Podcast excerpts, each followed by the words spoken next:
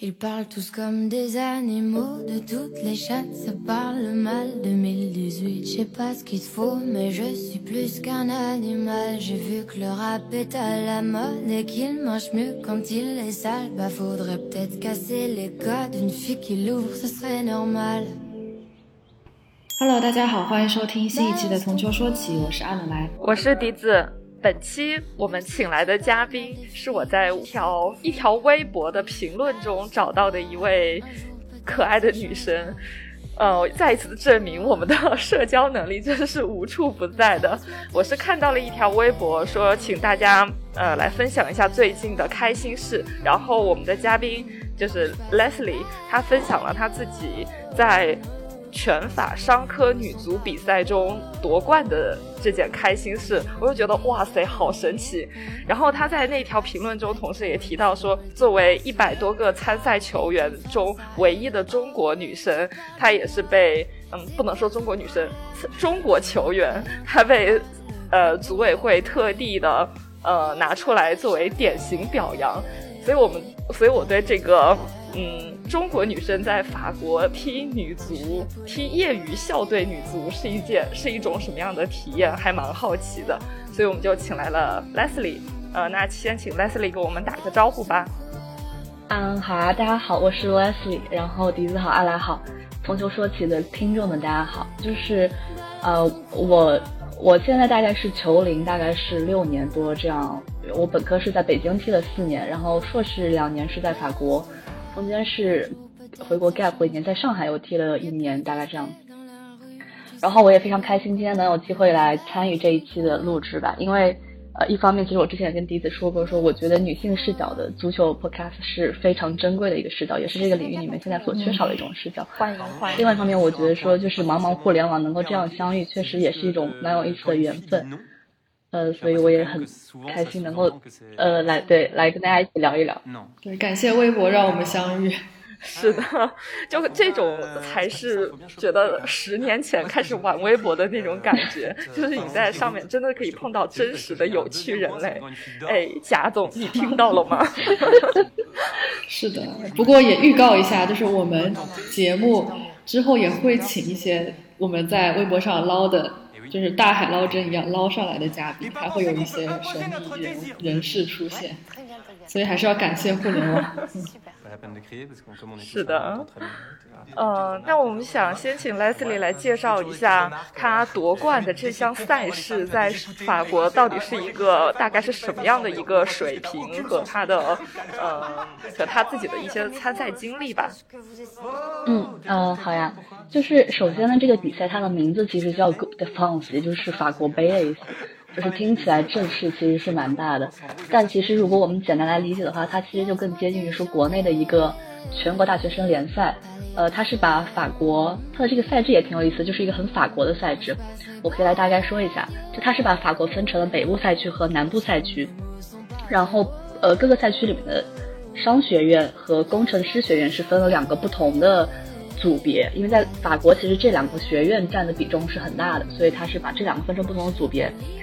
呃，然后呢，我们一开始是踢了一个小组赛，应该是有十二支十二支队伍吧，就是男女组各有十二支。然后踢完小组赛之后，就是每个组出现两支，之后还剩了六支，六支之后呢，再需要踢一个类似于半决赛的东西，就是你，呃，踢完之后你你就可以进入决赛。但是呢，它这个决赛并不是像我们理解的那种说决赛就是两支队伍之间呃去踢比赛，我们是。每个赛区有三支，各有三支队伍进入了决赛，也就是总共整个法国北部应该是有十二支队伍进入了决赛，三支男足的商学院，三支男足的工程师学院，三支女足的商学院和工程师学院，以此类推。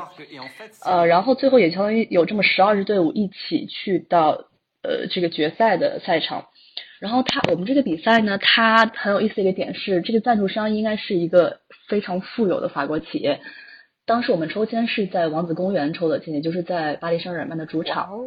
然后最后决赛呢，我们是在 c l a s f o n d a 也就是在法国国家队的训练基地里面，呃，待了三天，包括比赛，然后包括吃住生活都是在那里，然后一起待了三天。哇，这也太爽了吧！这个就是相当于 你在你在比如说在国内可能类比成你在很大的主场抽签，然后在国家队的训练基地相合吗？进行集中的比赛，海梗。啊，哇，哎，对对的，所以当时我问我的法国队友们，就说我说这个是什么概念？因为其实我因为我作为一个中国人，我对这个地方其实没有太深的感情，我就问他们这个是什么概念，他就说，嗯。这个是法国一个法国球迷能够想到的一生大概唯一一次的机会。然后我觉得这个嗯。还是一个很，还是一个很值得纪念的时呃时刻吧。呃，我想打打岔一下，就是他们的训练基地里面，就是允许你们随意参观吗？就比如说它的一些设施啊什么的。呃，这个当然是不可以随便参观的。当但但是当时我们是去参观了，就是法国国家队的呃更衣室，就是他们官方的更衣室。哦当然是在有，当然是在就是有允许的情况下去参观的。然后就是去看到说姆巴佩啊，就是这些人对他们的球衣、更衣室什么的。哦，那还是很爽。有有没有什么让你印象深刻的设施，或者说哇塞，这个也太太豪华了吧？就是你当时去到那里，呃，就是我觉得首先一个很大的一个很大的想法是，就是他们他们那他们那个基地是就占地面积非常非常的大，呃，然后包括他们主要的那些就是包括我刚刚说的那个球员的更衣室，它是在一个 shadow 里面，就是所谓的城堡，呃呃，它是在一个城堡里边，然后城堡的旁边是一个类似于呃应该是战术室的地方，然后那个战术室的的建筑也是一个很现代化，但是又很有科技感的一个建筑。就是一个全透明的玻璃玻璃制的全透明的一个建筑，你从外边可以看到说每一层哪一个房子大概是用来做哪些事情的，就感觉整体感觉就是一个就整体是一很 impressive，但是你说有什么特别豪华的设施，我确实也没有发现。哦，还有一个感想就是他们那儿的草确实特别好，因为其实如果我们在国内踢球的话，很少是可以踢到真草球场的，尤其是好的真草球场。但是，一方面就是在法国，包括我们学校里面也有很多真草球场，就是你可以随便踢。但是法国国家队训练基地的那个真草真的非常好，就是草草地的长度也好，然后踩上去的柔软度什么的都非常的舒，让人舒服。对，说到这个草，就是之前没有什么感觉，但是自从玩飞盘之后，就真的觉得场地很重要，也终于能体会到就足球迷对于草真草的那种执着和向往。就是场地好，真的是给踢球增加了很多的乐趣。哎，不过你们那个，我还想问一个问题，就是你们的住宿是，你刚才说是也是在基地里面嘛？那那个住宿的条件大概是怎么样的呀？对，但是我我们因为我们住的地方其实就有点像是呃法国的国少队的那种呃，就是他他们他们在训练的时候住的地方，所以其实就是一般的宿舍的，就是宿舍的条件也没有特别好。哦，但是毕竟这个是就是你心里想到说啊，这个可能是某某呃法国国少曾经住过的地方，可能会就是马睡过 心理上会有一些滤镜。但是你要说条件的话，就是正常的一个宿舍的样子。吉鲁也睡过，可能哇哦嗯，洛黎也睡过呢，哇哦。现在想想是不是很那个？哎，那我那我话说回来，还是在说这个比赛，呃，然后你呃，你说这个是唯一一个中国球员是包括了男足和女足吗？呃，是的，应该就是我刚刚提到说男足和女足应该总共是有十二十四支队，然后我我不仅是唯一的一个中国人，就是我是唯一一个不会说法语的人，因为呃，所以就当时很有意思，因为我们比赛的时候旁边是有那个解说的嘛，就是相当于全场都能听到那种，他拿一个很大的话筒在那里解说，因为我我们队的人都是跟我说英语的，包括教练也是跟我说英语的。然后当时那个解说就说啊、因为这个队有一个中国球员，所以呃他们的他是用法语说，他就说这个队有个中国中中国球员，所以教练是在跟他们的队员说英语，然后就全场哄笑，就感觉这种时刻还挺有意思的。然后包括其实我们最后也是夺冠了嘛，作为唯一一支有非法国球员的球队，然后夺冠了，我觉得这个还就是还挺让我觉得很开心的。是啊，因为其实就是如果他们他们当他们看到一个中国球员呢，他们一定是会对你有一些预期的嘛。就比如说，可能是会觉得说，要不是这个球员很差，要不是这个球员踢得还不错，那这个时候你你可能就要去，你可能就要去让自己符合他们的预期，就你不能踢得太差，丢了中国人的脸，就可能会有一种那样的感觉。作为对作为少数群体，就可能潜意识里面就是想要证明自己不比别人差。但是你刚才说的那个让法国人，就是所有法国人就为了你一个人说英语，真的太好笑了。这个真的就是去过的，去过的人才能明白中间的那个心酸、无奈和笑点，真的蛮好，还蛮好玩的。嗯，是是的。那那所以你的水平在队中到底是一个什么样子的水平呢？呃呃，这么说，就是我本科的时候在校队大概是主力，然后我现在在这边也还是主力。哦。但是你要说我要我踢的有多么好呢？就我并不觉得说我是一个踢的非常好的人，因为比我踢得好的人实在是大有人在。就我不会说我是一个很优秀的球员，但可能就是 relatively 我在队内的水平还不错。嗯，哎，对了，你还没有说你在踢什么位置呢？哦，对，我踢的是罗伊斯曾经的位置，我踢的是边。如果是七人制的话，我是踢边中场。如果是踢十一人制的话，我是踢边锋，但是在法国这边我们都是踢七人制，所以我一般都是边中场。哦，一般的阵型，你们有那种比较就比如说比较熟悉或者比较偏好的阵型吗？三中场还是四中场之类的？嗯，啊，阵型吗？呃，因为是七人制嘛，所以我们一般要不就是。呃，我想想，应该是三后卫，三后卫，三中场，然后三二一，三二一，有时候是三二一，然后如果是对手相对来说没有那么强的话，我们也会踢两个两个后卫。那你因为之前好像笛子跟我说你是那个本科的时候是零基础进入校队的，然后我们都觉得很神奇，当时就觉得进校队不是需要至少需要会一点。基本功，或者是至少要达到某一定程度的水平才可以进的。但是你你说你是零基础的，所以嗯，还挺还挺好奇的，就是你当时为什么从零基础然后直接进了校队？呃，对，当时其实其实我觉得是这样的，因为首先一方面我们本科校队的女足氛围是非常好的。就是会有很多很耐心的学长学姐会愿意教你，然后另外一方面就是我觉得当时校队正好是处于一个比较青黄不接的状态吧，就是上一届踢得非常好的那些学长学姐可能哦学姐，sorry，就可能已经差不多要要毕业了，但是后可能后面的新生力量还没有接上，所以那段时间里面其实是有相当一部分的人是零基础的，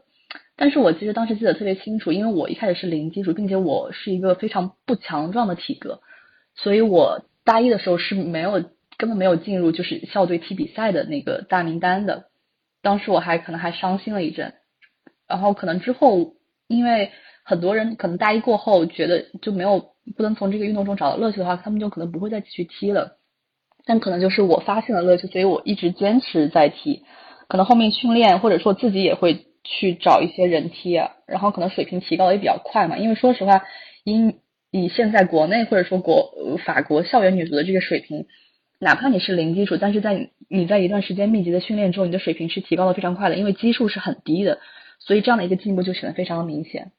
然后大概到大二大三的时候，我基本上就已经是在校队可以踢上主力了。所以在法国的话，其实他们的校队也是有很多零基础的女生加入进来，是吗？呃，我觉得这个其实对，呃，我觉得也。呃，是这样的，就是我们现在法国这个校队呢，它首先它所有的训练都是因为我们现在没有院系的这个概念嘛，所以就是每一次训练都是所有的人都会一起在在一起训练，但是它队内是分为一队、二队、三队、四队这样的。你比如说像可能在三队往后的大部分的人，其实一开始都是零基础的，但是像一队、二队的话，我在我在我的了解里面，大部分我们队应就是因为我现在是在一队嘛，所以我们一队的话，应该基本上所有人之前都是已经有。足球相关的呃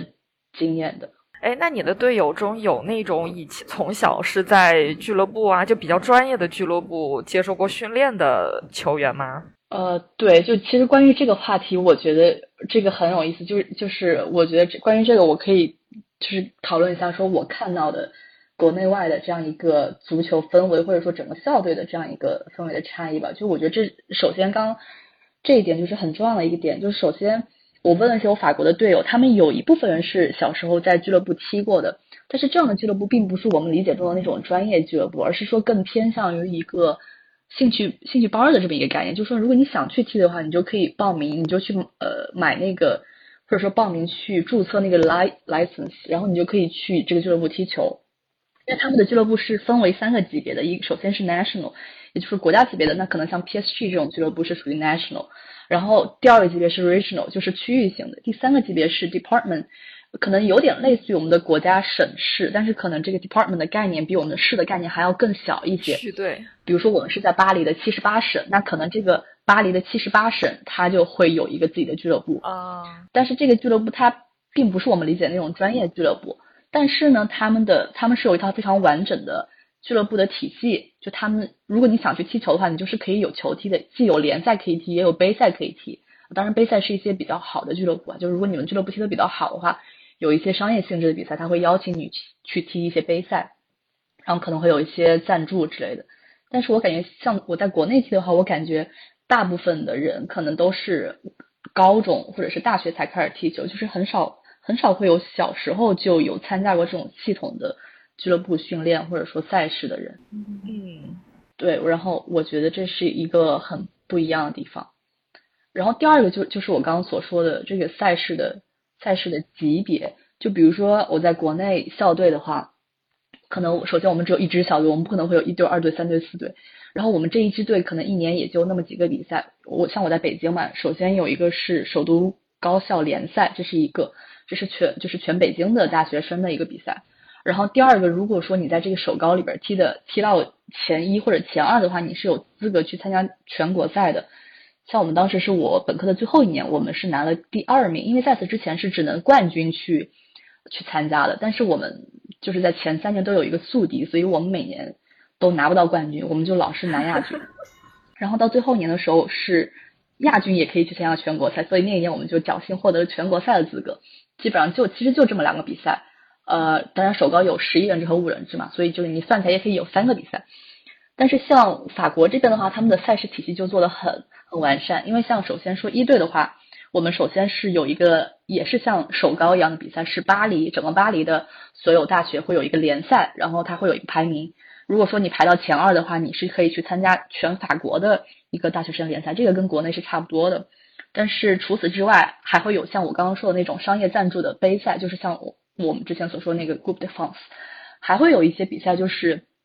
呃法国的不同，比如说我们是商学院，他们会。几所比较好的商学院之间的那个 sports department 其实是跟对方都很熟悉的，所以他们会搞联合起来搞一些，比如说三校赛啊。你比如说就会像，如果对比到国内的话，就比如就可能比如说像清华北大邀请赛，那北大邀请清华过来比赛，就就比如说就像这种三校联赛，也会有些这样的赛事。然后包括像他们的二队、三队、四队，也是有同样的一套联赛体系。这个是我觉得做的很好的一点，就是说。因为其实我就就就就像我刚刚所说的，三队四队可能很多人他们之前都是零基础的。如果说你没有办法稳固住他们对足球的兴趣的话，他们很可能就这样放弃了这项运动。那有在在保证他们可以每两周都会有比赛踢的情况下，我觉得这是对积极性提高很好的一个保障。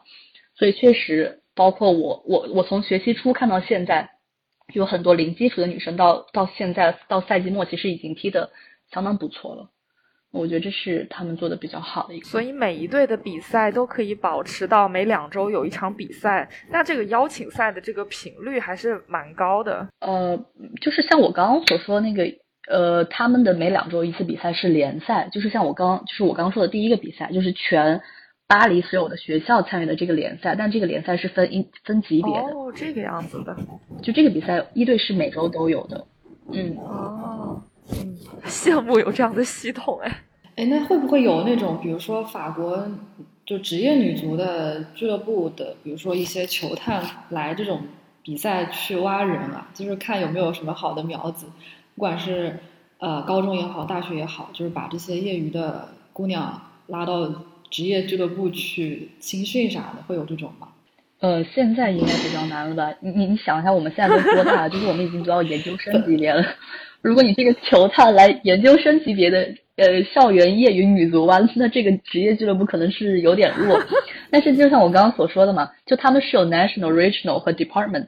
呃，比如说你在小时候，我有一个队友，他小时候是在就是在很小的时候是在那个法国第一级别的俱乐部踢球的，但是他后来就退出了。就是说，如果你小时候踢的比较好的话，你在 department 的 club 踢的比较好，你会被选到 regional club。然后你在 regional club 里面踢的比较好，你会被选到 national club，是他们很小的小时候的一个上升的途径，可能是会存在，就你刚刚说的这种情况，会有球探过来挖。但是我们现在都已经对吧？都都年纪年纪也差不多了，就不太会有这样的情况再出现了。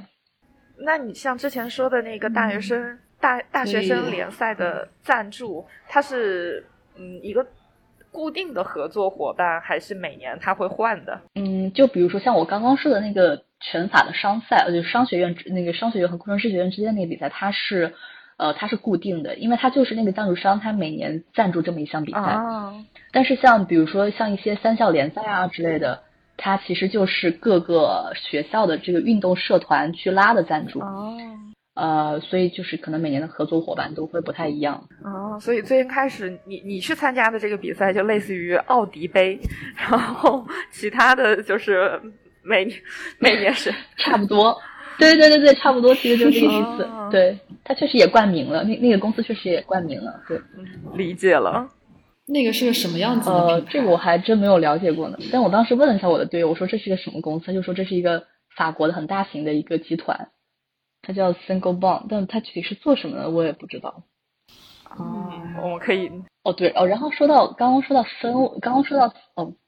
刚刚说到赛事体系，就是我觉得他们的氛围有一个很大的不一样，就是这个也是让我觉得呃，可能相对来说是国外也这个当然这个我不能说是呃孰优孰劣啊，但只是说我觉得国外可能会更快了一些。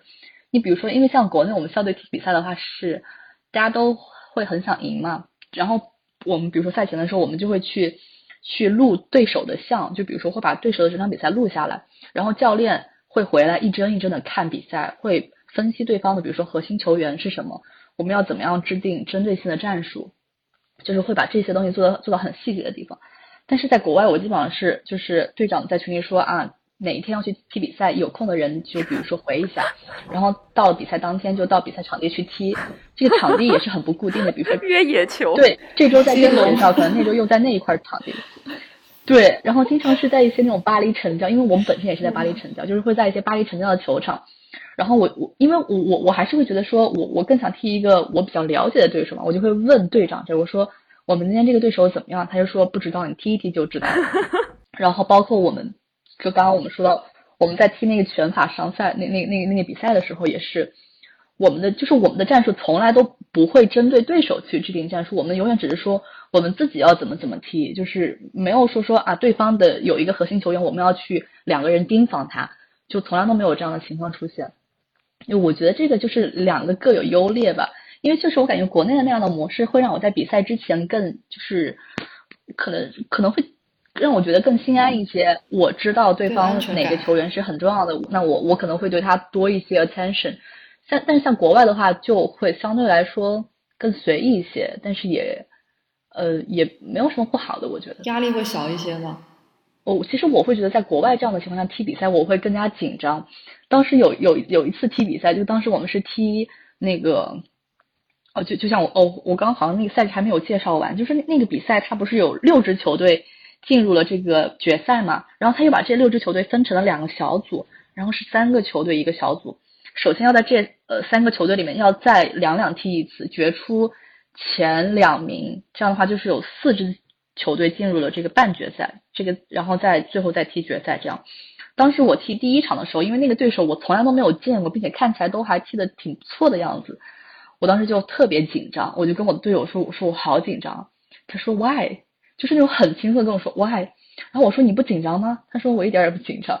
然后我就觉得啊，这是一个很大的不一样。可能队友就是觉得我们都已经住进国家队基地了，踢成啥样没有那么重要了。也有可能，也可能是对自己很有很有信心吧。嗯，教练会进行，比如说这种赛前动员吧，就是来之前就比赛之前会制定一些目标，比如说我们这次是要夺冠军的，或者我们这次是要保保八争四啊，什么少 什么至少要什么赢一场，平什么什么拿两分拿三分。什么平一场之类的，类似这种会有吗？赛前动员当然会有，就是我们会赛前在更衣室说一下，呃，这这场比赛的战术是什么，然后最后的时候大家会一起动员一下嘛，就会说啊，我们今天已经到了这个国家队训练基地，那这场赢了，我们就可以进什么，比如说就就像刚刚说的，可以进决赛啊，如果输了，那我们就回家了，就就可能会说一些这样的话。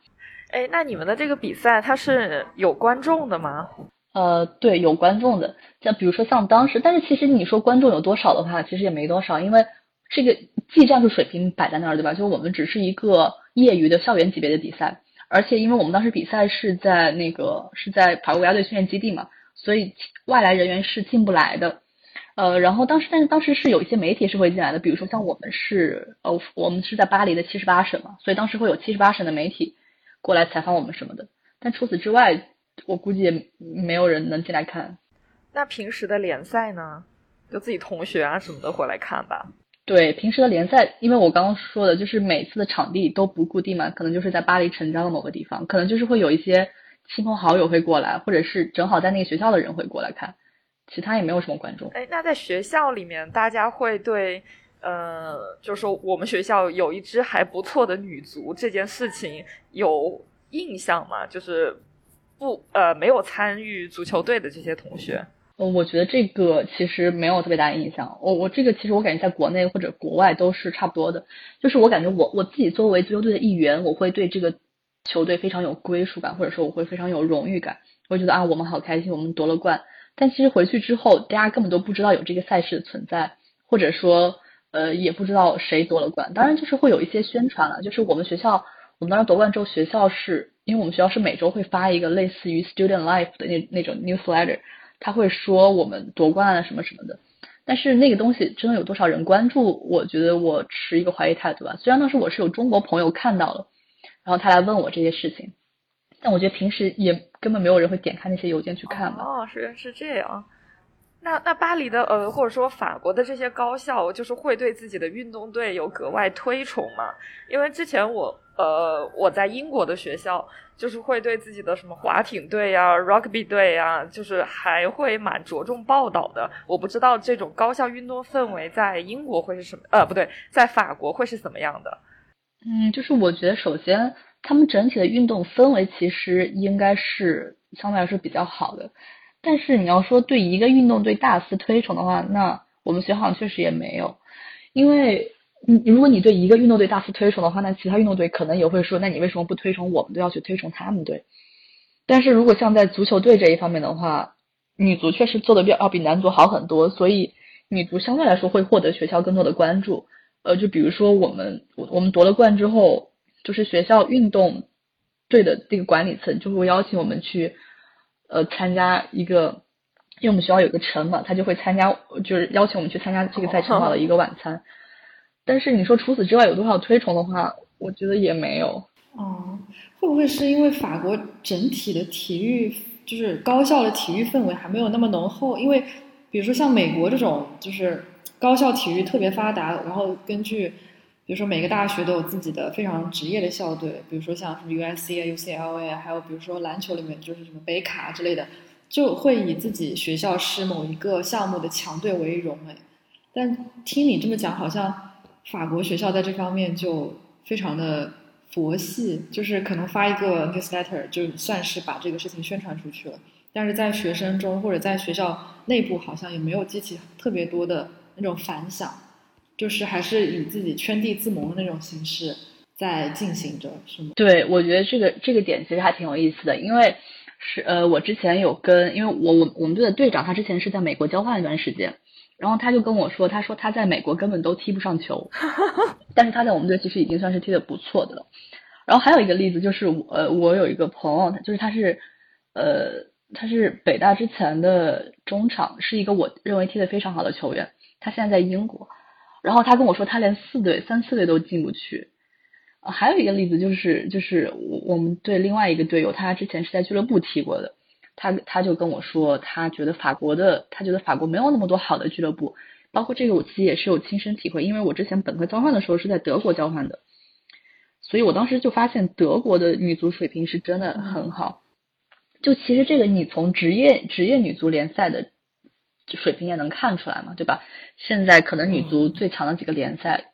要不是德甲，要不是英超，可能西甲巴萨。也不错，但是你说像除西甲除了巴萨之外的也不是特别行了。皇马可能现在是在正在进步中的这么一个过程。你像巴黎的话，可能就只有一支巴黎，还有里昂。就是整体来看，法国的足球氛围确实对里昂很强。呃，那整体来看，法国的足球氛围确实没有其他的欧美国家这么浓厚。尤其是女足的氛围。哎，这一点其实还是有一点 surprise，就是我之前没有想过足球在法国呃的氛围的这个问题。是吧？贵为上一届的世界杯冠军，然后发现就是高校女足在这一点上好像还没有其他的隔壁一些邻居的氛围好。嗯嗯，但是我我觉得就是说，如果你要就是我觉得这个要看你的 benchmark 是什么，因为 relatively 如果我们从时间跨度上来说的话，呃，法国对女足的关注度肯定是越来越高的，因为包括像巴黎女足的欧冠比赛，它是放也是放到了王子公园去举行。然后我当时也确实去看了两场欧冠，也是来支持的球迷也是非常非常多的，所以我觉得就是，呃，这仍然是一个还需要进步的过程，就跟国内其实就跟国内差不了，就差不多，就是你仍然是需要进步，你现在还是和一个比较高的水平还是有差距的，但是整体还是在一个进步的趋势上。那你自己的感受来看，你在法国生活中，你觉得大家聊足球，甚至是聊聊。聊女足的这个频率高吗？呃，我觉得不高。但说实话，就是我我一般我一般如果我要去跟他聊足球的话，要不是因为我我知道他也喜欢足球，对吧？我才会去跟他聊足球。我不会，我真我不会说，我新今天新认识一个朋友，上来就问，哎，朋友，你看不看女足？因为其实之前我我我也我也有跟我中国的朋友说过，就是在这就是在这边的同学说过，我说当时是中国队亚洲亚亚洲杯比赛的时候。我说要不要去，要不要看女足？他就说不要看，因为是是男生嘛，他就说不要看。他说他就觉得女足的对抗性或者说激烈程度并不是他想看到的那种，还没有达到他想看到的程度。但但我觉得这个也很正常嘛，因为可能对于他们来说，足球是一个呃类似于消遣一样的，就是他不想为此付出太多的时间，并且在这个有限的时间里面，他希望得到最大程度的视觉上的享受，那他肯定会去选择看男足而不是去看女足。所以这个也是一个客观存在的现象，我没有办法否定。我们只能说，希望这个趋势是在往一个好的方向发展。那当地的法国人呢？他们对足球的关注度是如你想的那样吗？嗯，我觉得法国人就是你你说巴黎比赛的时候，大家的关注度都是挺高的，不管是男足和女足，其实关注度都是挺高的。但是除此之外的话，我觉得。确实没有德国那么，就是没有德国那么好，因为我之前是在我在德国就是在多特嘛，就是当时为了看球选了一个多特的 理解理解地方去交换，然后就是每到比赛日的时候，整个城市对整个城市都是多特球迷，就是当就这这就是有一个很明显的差异。看来法国人还是 更倾向于，相比于足球，可能在某些其他方面会更加的有热情一些。对。哎，我还我还蛮好奇，就比如说你就是和中国比呢，就比如说你在中国，你说啊，我我是呃踢球的女生，和你在法国说我我是女生，我踢球，大家给你的反馈是类似的吗？嗯，其实我觉得差不了太多，只是说你在国内说你是踢球的女生，大家可能会更加惊讶一些，但是在可能在法国说你踢球，OK，大家说说你踢球，那这个可能是你的一个运动爱好。但是也没有说到德国那种，就基本上各个女生都踢球的那种程度。哎，不过我还蛮惊讶，在德国女生就是如此普及嘛？就是女足运动？嗯，也不能说，当然我刚刚可能有一点夸张，也不能说个个都踢球，但是确实，呃，这个比例要大很多，并且水平要高很多。哦，就是。呃，像我刚刚说的，小时候在俱乐部踢过的人的比例会明显要大很多。当然，这个只是以我身边的 sample，就是以我经历的 sample 来说的。如果你让我去说一个很普遍的，一一定是社会，就一定是社会总体的比例的话，我是我没有办法断言。我只能说，在我经历的，因为我一直是在商学院嘛，那我可能就是以商学院的这样一个 sample 来来判断的话。确实，德国的比例要大，水平也更高，非常严谨了，很好，无懈可击，谨言慎行。不，不过我其实还蛮想好奇，因为你之前在本科的时候，相当于相当于在校队待了三年，然后三四年的样子，然后在法国的校队也待了几年，就想知道你自己作为一个球员，在这两个校队之间的那种感受。会有比非常明显的差异吗？除了你刚才说的，可能面对比赛的时候的那些队员啊，或者其他队长那种，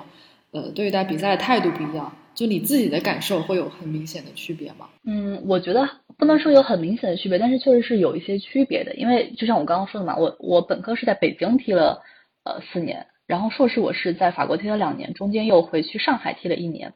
那我觉得整体比较下来，我可能会觉得我本科校队的氛围跟法国的氛围差不了太多。我说女足氛围差不了太多，然后可能上海的高校女足的氛围略逊一筹吧。我只能说，就是氛围和水平可能都要略逊一筹。呃，因为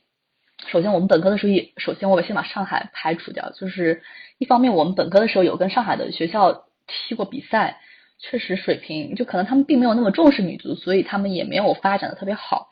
然后包括我在上海的话，我一方面是跟一些业余的女足队去踢，另外一方面我很多时候是去跟我在华里的朋友去踢，就是男生。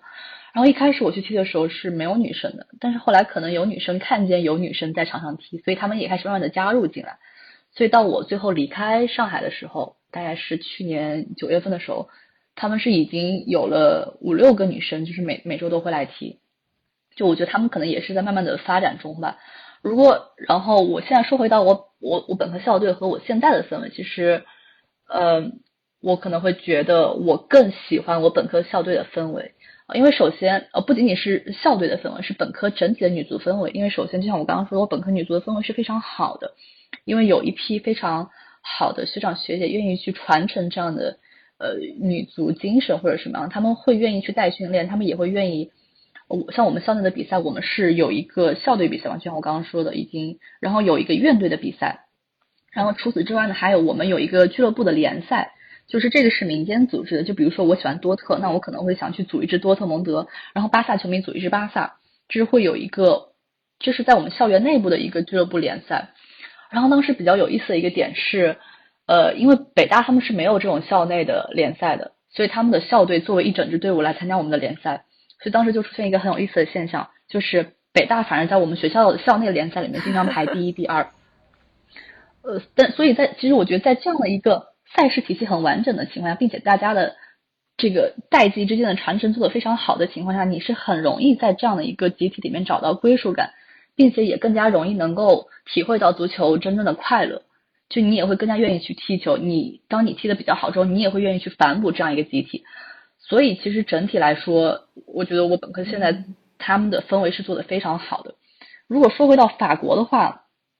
我觉得一方面就是我我觉得乐趣来自于足球本身的乐趣，另外一方面的乐趣是来自于可能我可以去认识到一些新的朋友，或者说我可以去认识到法国人是怎样生活的。因为说实话，哪怕是在法国的商学院里面，international students 和法国当地的学生之间其实是有一定的隔阂的。可能说法国人会更倾向于跟法国人玩，然后 international students 会更倾向于跟其他的国际学生玩，所以其实是有这样的一个沟通上的隔阂在的。那可能我作为一个国际学生，我去参与到这样一一项只有法国人的运动中，我是可以跟他们有些交流，我可以去更加了解这样的一个群体在做什么，也可以跟他们有一些呃互动，或者说跟他们成为朋友，就这是。我觉得在法国这边足球对于我可能更有效的一个点，但是在国内的话，因为你本身是属于这个语言体系的，你本身也是你未来也是要生活在这个地方的，所以你们之间产生的这样一种联系是更加深刻，并且是更持可持续的。就这样的一种联系可能会持续到很多年之后，包括我本科的一些踢足球的好朋友，到现在也还是非常好的朋友。嗯，所以我觉得这是对于我个人来说一个比较大的差异吧。但是我觉得，嗯，能在校队踢球，也的确应该对你融入本地的这种朋友圈啊什么，应该还特别有帮助吧。因为回想当年，嗯，当年自己在外面的时候，就没有这么一种，呃，你要特别固定的，然后和一群本地人去进行一些互动的这么一个渠道。对的，这个其实就是我我刚刚所说，就是我可以认识一些新的朋友。我可以和他们成为朋友，我也可以和他们在，let's say 在比赛期间可以建立一个很深刻的连接。但是其实，在比赛之外，因为我最终是要回到中国去生活的，我也很清楚的知道说，我现在认识的这群人，我们可能这个赛季结束之后，我们踢完球之后，我回到中国，他们在法国，我们可能这辈子都很难再见面了。我觉得这个感觉还是不是那么一样的。嗯。当然，对，就是对于我在法国的这段期间里面，就是在这段时间里面，我觉得这是很有用的，就是可以帮我在这个集体里面找到一个我锚定自己的地方，就是我知道我在这个集体里面有有认同感，我也非常喜欢这样的认同感。那么在这样一段期间里面，我觉得我是通过足球受益良多的。我觉得能有这个帮助已经是非常幸运的了，就是你至少在那个时候你不会感到特别的孤独，然后有一个群体可以加入，我觉得还蛮好的。嗯嗯，我觉得也挺好的。对，就不会一直作为一个类似于 outsider 那种角色在旁边看着，而是真正的作为一个参与者在亲亲历这一整个事件，并且。就像你之前也是夺冠了嘛，所以这种记忆是特别美好的。就算你可能之后要回国，但是感觉就这一这一个时刻肯定是你可以就是一直记着的。对对，这样说好像之前在外面读书的时候没有加入什么校队，还挺遗憾，就没有这这么跟这么多人一起，比如为同一个目标。就是努力的那种感觉。是的，这个确实非常珍贵。但是作为一个运动废柴，我觉得以前在学学校的那些校队，我也加不入、加不进什么吧。就以前有去射箭，然后他们总是早上射箭，我哪起得来呀？我就算了算了，我去了几次，算了。嗯，加加入不了就自己成立一个，总总会有更加 非常非常锤的。社团是你可以 是的，只要够细分，就一定可以找到这个垂域。比如从球说起，是的，就是这个意思。你你还有什么觉得在那边踢球生活你很想分享的？因为我觉得你讲的好好哦。对，嗯，但是我我我要这样硬想的话，我好像我好像想不出来什么特别想分享的。哦，我想说，Leslie 是要快毕业，然后要回国了，是吗？嗯，对我，我今年就毕业了，所以我应该呃几个月后就回国了。如果我能回国的话，带着冠军奖杯。我是想问你们在法国的训练，嗯，因为你说有好几个队嘛，那这些队里面应该是有专业的教练啊，然后那个，我是想问支持团队是什么样子的？除了教练之外，除了教练之外，好像就没有支持团队啊，就就是。我们就每周训练啊，没有什么理疗啊，什么那种队医啊之类这种东西吗？哦，没有，就是因为你你很你你很难给每个队配一个队医，因为他们的这个运动队很多。因为就是对于他们来说，运动我觉得更像是一种生活方式，而不是像国内说我要去运动，我就要去加入某个队去比赛这样。我觉得对于他们来说，运动更像是一种生活方式，所以他们的运动队非常非常多。如果你要给每个队配一个队医的话，我觉得他们。没有这个条件来配置，所以就是如果受伤了，就直接去校医院之类的，这样是吗？呃，如果严重的话，可能校医也治不了，就直接送医院吧。不严重的话，可能还可以去校医。但我觉得校医的作用其实跟，说实话，就我觉得我们学校的校医的作用，其实你你跟你自己自己治疗也差不了，他他可能就给你包扎一下，自己也能做。他可以开处方啊。呃，是这样的，就是。我我们学校的校医他是每，因为法国这边开处方是要有医生，就是有医生执照嘛，然后所以他相当于是每周会有两天会有一个医生过来，就是会有一个有执照的医生过来坐班，在那段时间里面他是可以给你开处方的，在此之外你是他只能给你包扎打针，呃，没有什么特别大的作用。好吧，我突然觉得就是这种大学社团就有点像。呃，中国每个公园里面跳广场舞的、唱歌的，然后拉二胡的、撞树的 大爷大妈，这种这种感觉，我觉得完全可以这样理解。我觉得完全可以这样理解。但是，就我觉得很有意思的一个点，就是在于说，我们作为运动队的一员，其实有没有这些配置？就是我，当然这可能是我自己的一个呃比较微观或者比较个人的想法，就是我会觉得说，你从一个俱乐部外部的视角去看的话，你你可能会说，呃，这个俱乐部它的关注度怎么样？它的比赛有没有人看？或者说你有没有这些很完善的配置？就是你是不是一个很发展很完善的俱乐部？但其实作为俱乐部内部的人来说，我们我去至少是我个人所关注的，就至少最重要的一个事情，对于我来说是纯就纯粹的足球带给我的快乐。那肯定，其他的东西我觉得都是居其次的。嗯。但是我觉得这个可能是所有的竞技体育都是一样的，就是喜欢竞技体育的人可能都是更关注这样一种纯粹的、真实的快乐。哎，那你觉得你在法国踢的这两年，你的球技有长进吗？然后这种长进是来自于你自己的辛苦练习，还是队友的，还是教练给你的指导？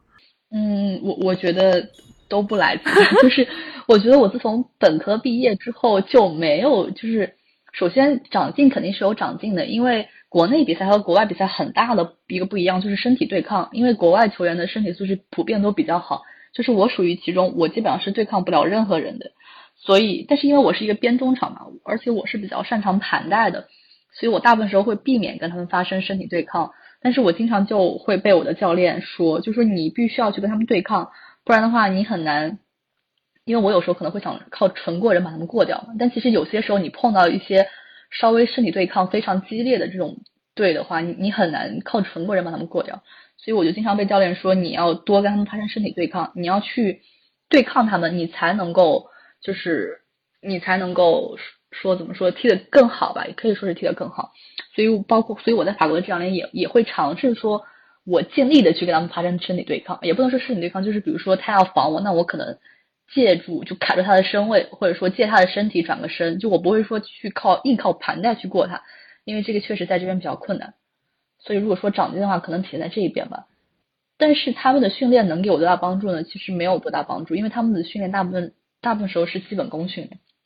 这些基本功训练我在本科的时候已经积累的差不多了。所以这方面可能是没有特别大的帮助。所以，嗯，可能去健身房帮助更大。哎，那你们的这个教练的话，他是呃全职的教练，还是学校某一个老师兼职的？对这个问题，我当时还问过我们的教练，因为因为我们是有呃总共是三个教练，女足是有两个，但是这这三个他应该是男女足共用的，就是比如说呃他在女足训练的时候是带女足，男足训练的时候是带男足。那么，我刚说的这个教练，他是年纪是比较大的一个老爷爷，他是他现在是全职的。他在退休之前，他现在是已经退休了。他在退休之前是一个学校的体育老师，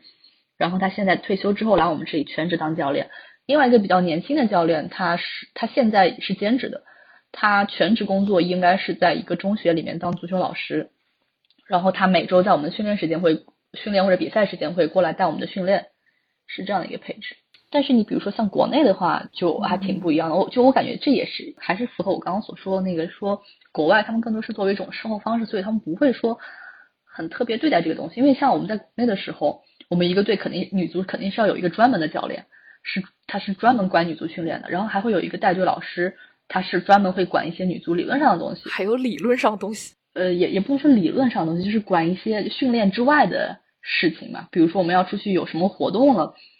呃，他可能也要去就是后勤保障，对对，就是可能会有这样专业的组配置嘛。像国内的话，可能还会有一个经理，但在这边的话，就是什么都没有，就是一些野野生队伍。这个感觉还蛮有意思的，一方面是比较野生，另外一方面却可以使用国家队基地，因为觉得哎，这个反差还蛮有意思。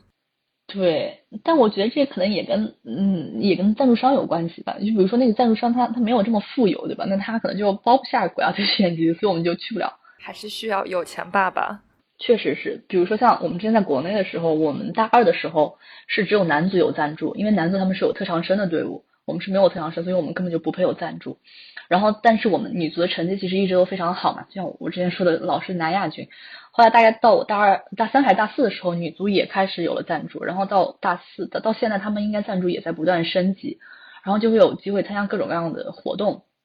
包括我们之前有去安徽参加了，就是那种四校联赛，类似就是他们当时中科大搞了一个邀请赛，就邀请了四个学校过去一起踢四校联赛。然后我毕业之后，他们也是有去一些去日本考察当地的青训足球的实践，也会有去海南的呃足球实践。就他们现在活动还是搞得越来越丰富的，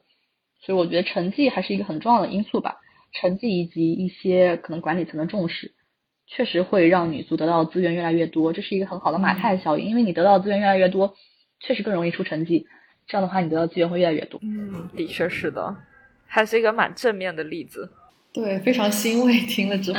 然后我还想问一个可能比较私人一点的问题，就是，那你因为你是从事商，就是你是在商学院嘛，那你之后想从事的职业会和足球有那么一丝丝关系吗？就比如说什么足球商业啊、赞助啊之类之类这样的东西？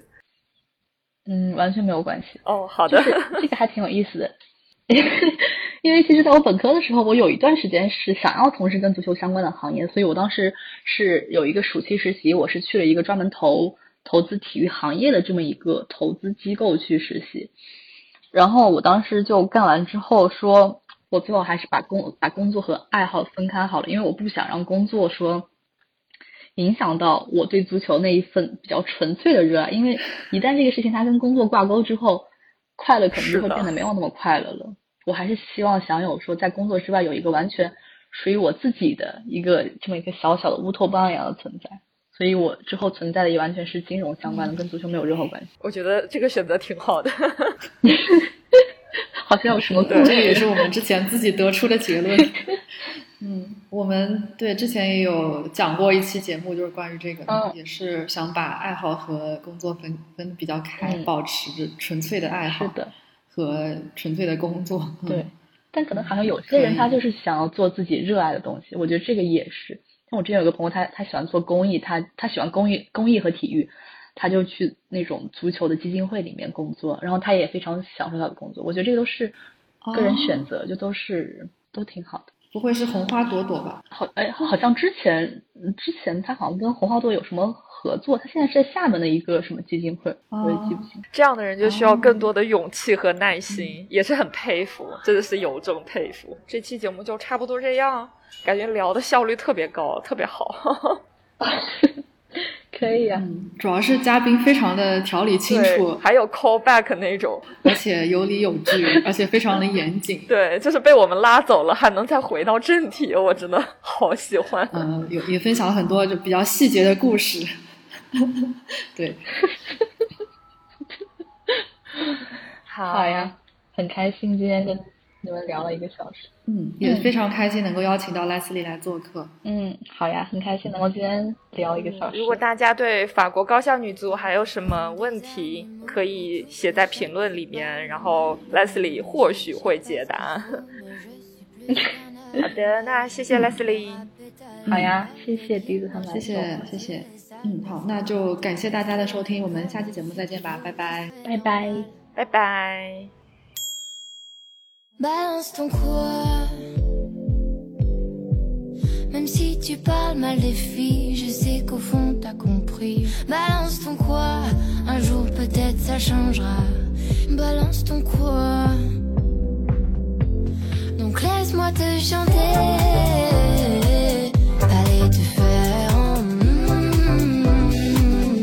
passerai pas à la radio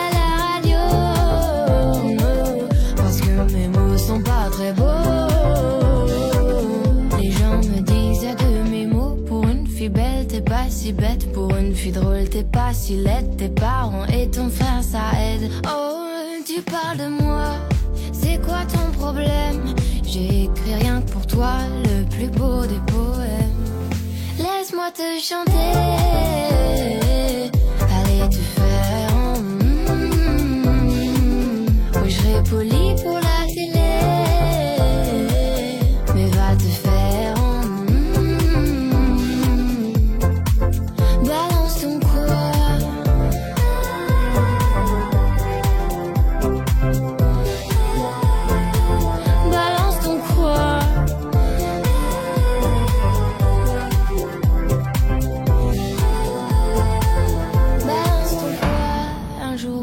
ça changera.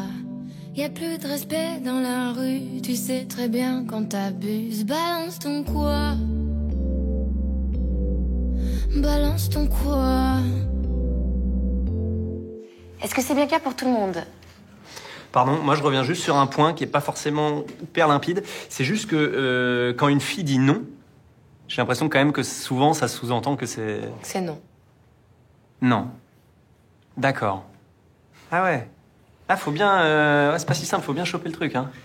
Moi, ce que j'ai compris, euh, en fait. Euh, Pardon, c'est que je te coupe. Ouais, je te coupe. C'est juste parce que a un deuxième point, c'est que quand une fille dort, on ne sait pas, du coup, si on peut, si on peut pas. Et du coup, je me dis, peut-être que dans le doute, on peut tenter. Non, la laisser dormir. si elle dort, tu la laisses dormir. Eh oui. Eh ben oui, ok, d'accord. Et pas penser qu'on peut imposer notre désir, vous aviez dit. Ouais, très bien, Tobias. Après, c'est pas la peine de crier, mais c'est super. Pas la peine de crier parce que comme on est tous là, on entend très bien. Des, des petites remarques toujours. une Quoi? Un problème? Non, si tu fais toujours des petites remarques, là, tu ferais mieux d'essayer de comprendre les femmes, tu vas de les écouter. Écoutez, ah, plus moi j'écoute pas les femmes, moi j'écoute pas les femmes. Il me semblait. On voit tous que t'as aucune sensibilité depuis tout à l'heure. Excuse-moi. Bien, calmez-vous, je pense que ce que vous essayez... Oh, tais-toi. Ta gueule. Pourquoi? Elle intervient au milieu du de tout hystérique là. C'est fou de faire ça. Très désagréable. on parlait du désir. Allez, C'est con, pourquoi on s'embrouille comme ça? C'est elle qui nous coupe là. coupeuse. Laisse-moi te chanter, aller te faire. mm, Moi je passerai pas